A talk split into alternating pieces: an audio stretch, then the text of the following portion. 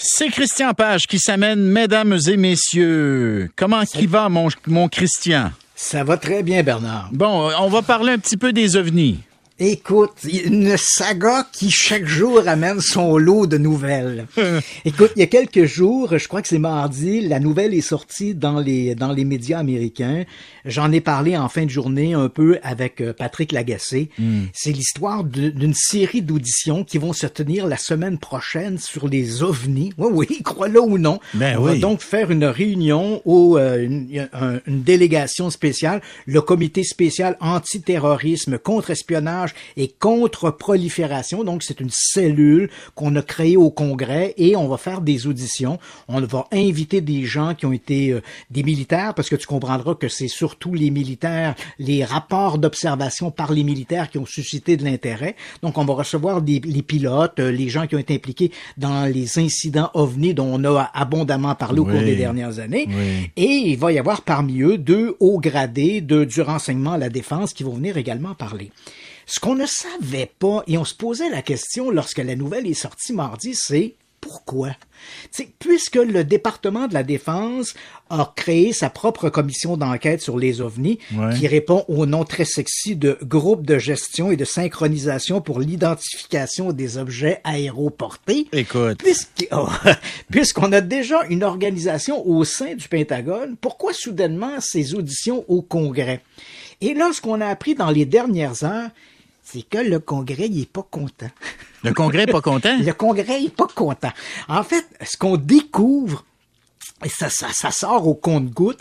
Il faut savoir que l'idée de créer cette organisation d'enquête sur les ovnis, c'est une idée du Congrès. Ce sont des représentants au Congrès et principalement deux, euh, deux personnes, deux représentants du Congrès, un républicain et l'autre démocrate. Pour le républicain, on parle du sénateur Marco Rubio, hmm. qui représente la Floride, et pour l'État de New York, la démocrate Kirsten Gillibrand.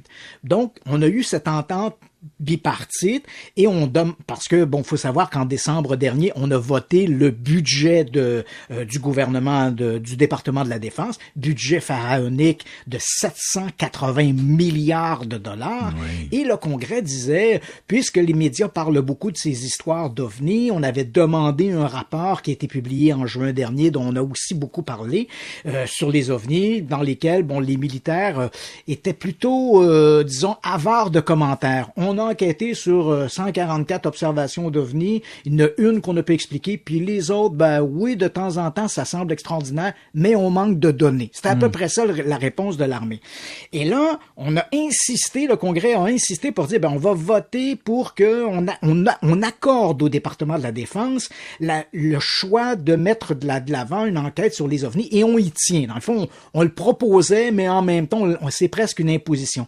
Et ça, ça n'a pas fait l'affaire du département de la Défense D'ailleurs, au département de la Défense, on l'avait vu venir avant. Le budget a été accordé en décembre dernier, mais dès le mois de novembre, de son propre chef, le département de la Défense avait mis son organisation en place pour enquêter ces ovnis. Donc tout ça pour te dire, Bernard, qu'il y a une espèce de bras de fer qui se joue entre le Congrès et le département de la Défense. Dans les deux cas, oui, on va enquêter sur les ovnis. Le Congrès veut une enquête publique et ouverte. Puis le département de la Défense, on sait pas trop ce qu'il veut. Mais là, on vient d'apprendre qu'il y a quelques jours, le département de la Défense a fait, fait parvenir au Congrès américain, et mhm. notamment à Mme Gillibrand, son espèce de rapport d'enquête dont euh, voici depuis quatre mois ce qu'on a fait. Mme Gillibrand est pas contente. Elle a l'impression que ou bien l'armée ne fait rien, le département de la défense fait rien, c'est un peu comme si on se foutait de cette question-là, ou bien on manque de transparence, pour on essaie de on envoie finalement euh, euh, que le, Congrès là, euh, cueillir des fleurs. Mm-hmm, on, mm-hmm. ça, les intéresse pas. Et c'est pourquoi, soudainement, l'idée de ces auditions apparaissent. Donc, le Congrès a dit, ben là, si l'armée, on peut pas avoir accès à ce qui se fait au, Pentagone... On va vous obliger, d'une certaine façon, à rendre des comptes et à venir nous dire ce qu'il en est. On va vous faire, on va vous faire une audience en règle.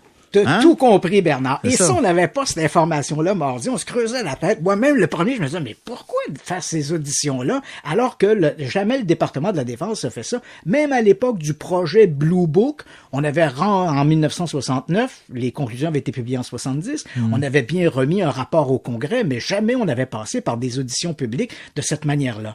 Et là, au cours des 24 dernières heures, ben, on apprend finalement que ce bras de fer s'établit et, et se joue encore plus entre le Congrès qui continue de maintenir une étude ouverte et publique et le département de la Défense qui, lui, est visiblement préoccupé par cette question-là, mais peut-être pas autant que le souhaiterait le Congrès américain. Donc, comme tu l'as mentionné, avec ces, ces auditions qui vont se tenir à partir de la semaine prochaine, ça va être un peu difficile d'envoyer ça sous le tapis. Tu comprends? Parce que les médias vont, vont, vont être sur place, on va faire énormément de ramdam autour de ça. Donc, ça va être difficile pour le département de la Défense Et- de, de retirer ses billes en disant ça, ça ne nous intéresse pas trop. Et ça vient confirmer, Christian, que tu étais un précurseur. Oui. Je le dis, je le dis. Non, mais c'est vrai, c'est vrai. Parce que toutes les questions d'OVNI puis tout ça, ça a été souvent un enjeu un peu à la marge, qui Oui. faisait sourire, qui faisait l'objet de moqueries.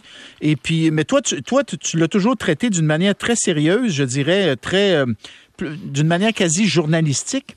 Oui, en absolument. t'appuyant sur les faits, sur tes recherches et tout le reste. Donc, d'une manière très rigoureuse, sans dire, sans penser que c'était euh, que c'était Des- euh, des de- extraterrestres. Ouais, voilà, c'est ça, Il y a- il y exactement. il y a une problématique ovni, il faut y répondre. Moi, ce que j'aimerais, c'est que très rapidement, le Pentagone ou le département de la Défense nous, nous, nous donne sa position par rapport au phénomène des ovnis. C'est-à-dire que si on exclut l'hypothèse extraterrestre, parce que très souvent, on en a souvent parlé ensemble, Bernard, souvent dans les communications du département de la Défense, on ne le dit pas ouvertement, mais c'est sûr qu'on considère que les ovnis sont surtout des drones qui viennent de la Russie, de la Chine. Si l'armée rejette la possibilité des extraterrestres, ben, il faudrait qu'ils le disent haut et fort parce que ça donne l'impression, vu de l'extérieur, qu'on est encore à parler des ovnis en termes ésotériques, mystiques et autres. Donc, il faudrait qu'il y ait une prise de position très claire. Est-ce que oui ou non le département de la Défense rejette l'hypothèse extraterrestre? Et si oui, qu'est-ce que c'est? Et voilà. Christian Page à jeudi prochain. Merci. Absolument. Merci, Bernard. À demain tout le monde.